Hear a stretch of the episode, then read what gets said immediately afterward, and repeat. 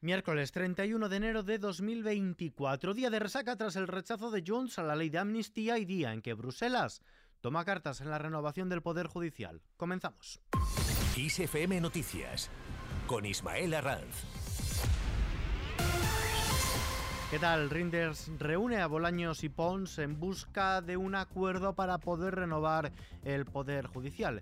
El comisario de Justicia europeo, Didier Rinders, se ha reunido en Bruselas junto al ministro español de Presidencia y Justicia, Félix Bolaños, y al vicesecretario de Acción Institucional del Partido Popular, Esteban González Pons, para intentar iniciar un nuevo diálogo que desemboque en la renovación del Consejo General del Poder Judicial. Tras esta reunión, el ministro de la Presidencia y de Justicia, Félix Bolaños, ha anunciado que los tres mantendrán un nuevo encuentro el próximo día 12 de febrero para avanzar en la renovación del órgano de gobierno de los jueces del Consejo General del Poder Judicial. Hemos quedado en celebrar, una nueva reunión el lunes 12 de febrero, el comisario Reinders, el señor González Pons y yo mismo, y desde luego pues que seguiremos trabajando en estos días para intentar avanzar en ese acuerdo que, insisto, tiene que ser definitivo porque la justicia no aguanta más bloqueo, no aguanta más tiempo de bloqueo. Tenemos que recuperar esa normalidad institucional en el Consejo General del Poder Judicial y también la normalidad en la prestación del servicio público de justicia, que es lo que necesita todos los operadores jurídicos y nuestros ciudadanos sobre todo. Una reunión ante la cual el Partido Popular muestra su pesimismo, aunque también su ambición por llegar a alcanzar un acuerdo. Esteban González Pons. Quiero mostrar mi satisfacción por la reunión de hoy. Soy muy pesimista pero eh, no le voy a negar una oportunidad a, este proceso de diálogo estructurado que se ha abierto porque eh, cumple con las expectativas que teníamos.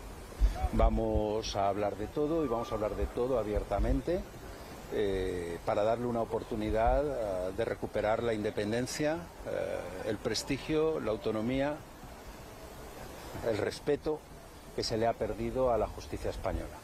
Sin dejar de hablar de justicia y de tribunales, el Constitucional completa el amparo a Alberto Rodríguez. El Tribunal Constitucional ha anulado la retirada del escaño al exdirigente de Unidas Podemos, Alberto Rodríguez, que ejecutó la entonces presidenta del Congreso, Meritxell Batet, ante su condena por dar una patada a un policía durante una protesta en 2014 en La Laguna, en Tenerife. La decisión ha contado con el aval de los seis votos de la mayoría progresista del tribunal frente a los cuatro en contra de la minoría conservadora y la abstención también del magistrado Juan Carlos Campo al afectar el recurso a la que es su pareja.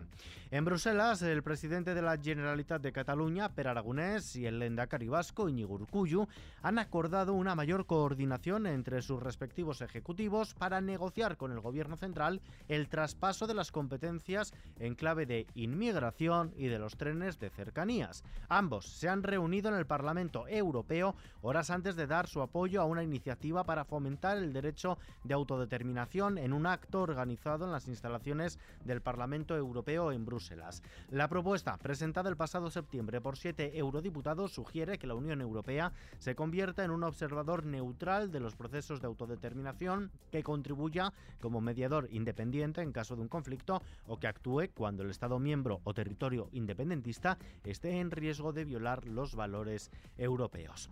Más cosas, la ley de amnistía tendrá un plazo de 15 días para nuevos cambios. La mesa del Congreso formalizará el próximo martes el plazo que tendrán los grupos parlamentarios para introducir cambios en la proposición de ley de amnistía que será de 15 días. La ley volverá a la Comisión de Justicia para ser de nuevo negociada entre el PSOE y sus socios parlamentarios, en especial Junts, que ha sido quien ha paralizado la tramitación de la norma al rechazarla ayer en el Pleno.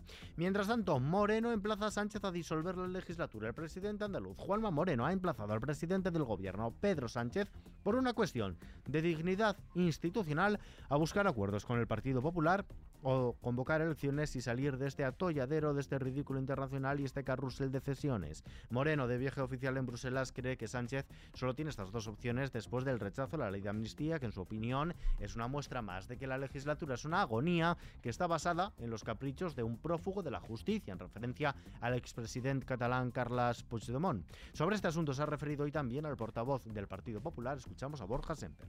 Nosotros no somos el Partido Socialista.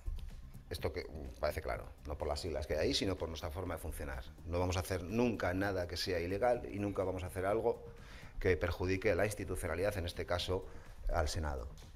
Y con total naturalidad y normalidad democrática e institucional funcionaremos. Esto es lo que vamos a hacer. O sea, cosas raras con el Partido Popular que nadie espere. Cosas que eh,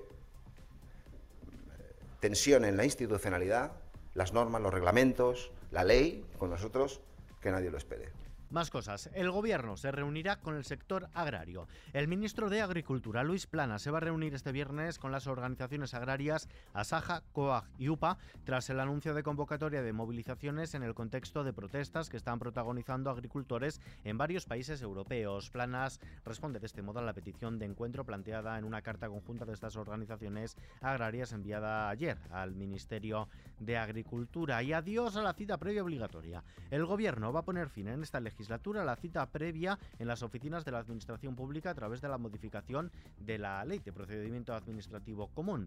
Así lo ha adelantado el ministro de Transformación Digital y de la Función Pública, José Luis Escribá, durante su comparecencia en la Comisión de Hacienda y Función Pública celebrada hoy en el Congreso de los Diputados. Hay cosas que tenemos que hacer en el ámbito eh, público para reforzar y que la confianza de los ciudadanos en, la administración pública eh, se refuerce y esté siempre en el, centro de nuestra actividad.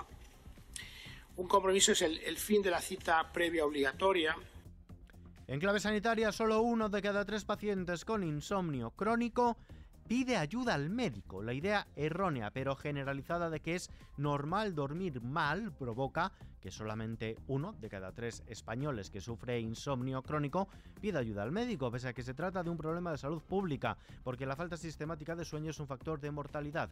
Así se ha puesto de manifiesto en la jornada España tiene sueño, un problema a resolver por la sociedad, organizada en Madrid por la Asociación Española del Sueño.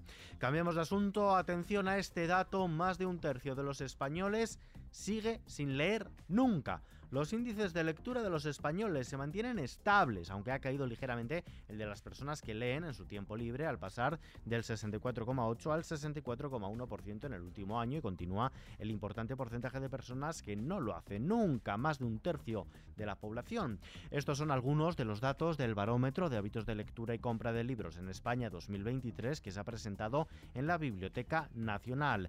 En lo que toca a los bolsillos, la factura eléctrica de un consumidor acogido a la tarifa regulada ha subido este mes de enero en torno a un 12% en la comparativa interanual, coincidiendo todo ello con un cierto encarecimiento de la energía la retirada progresiva de las rebajas fiscales a la luz y el nuevo cálculo de este precio. Y en los mercados, la Bolsa de Madrid ha subido el 0,38%. Se ha quedado a las puertas de recuperar los 10.100 puntos en una sesión en la que Santander ha liderado las subidas con un avance del 2,08% tras presentar un beneficio récord en 2023, mientras que el mercado espera la decisión de la Reserva Federal que llegará tras este cierre de la Bolsa madrileña. El IBEX 35, principal selectivo de la bolsa española ha echado el cierre en los 10.077 enteros, aunque en el año todavía retrocede el 0,24%. El euro se cambia por un dólar con 8 centavos.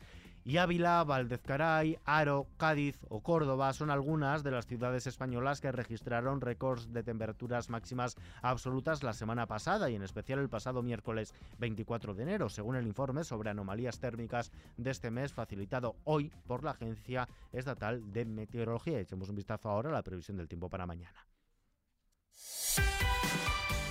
Aunque la mayor parte de España se mantenga este jueves con cielos despejados o poco nubosos, serán encapotados en el tercio norte de la península y habrá precipitaciones débiles tanto en la zona del estrecho como en el Cantábrico, mientras que las temperaturas bajarán ligeramente. Aún así, se van a mantener por encima de lo, de lo habitual para esta época del año. Pese al tiempo anticiclónico, tampoco se descartan ligeras lluvias en el entorno del Alborán y Pirineos occidentales, así como la formación de nubes bajas y nieblas matinales en áreas de Galicia, Meseta Norte, Ebro, Sureste, Baleares y Bajo Guadalquivir. Y terminamos. tu cuerpo, alegría, Macarena, tu cuerpo tu cuerpo, alegría, Macarena, eh, Macarena. Con Antonio Romero y Rafael Ruiz, los del Río como conductores de la historia y la participación de músicos, productores o periodistas de todo el mundo, se ha creado Macarena, un documental que se estrenará el próximo 18 de marzo. Y es que 30 años después de que este dúo andaluz pusiera a todo el mundo a bailar esta canción, incluido al por entonces presidente de Estados Unidos Bill Clinton, el mundo sigue rendido ante este éxito intergeneracional, un fenómeno que fue viral incluso antes de que existiesen las redes sociales. Macarena es una serie documental de dos episodios que narra el nacimiento, auge y la intrahistoria de este fenómeno que supera el ámbito musical. Los datos hablan por sí mismos. Macarena fue considerada como número uno musical de todos los tiempos por la cadena VH1. Es el número uno de todos los tiempos en música latina en la revista estadounidense Billboard y ha sido la única canción española que ha sonado en un descanso de la Super Bowl. Además, se convirtió en un himno electoral en la campaña de Bill Clinton y existen, atención, 5.000 versiones registradas del tema en prácticamente todos los países del mundo. Macarena también sonó en el Yankee Stadium, en los Juegos Olímpicos de Atlanta, en el Vaticano, e incluso un grupo de investigadores del Hospital Clinic de Barcelona concluyó que el ritmo de esta canción mejora las compresiones en caso de reanimación cardiopulmonar.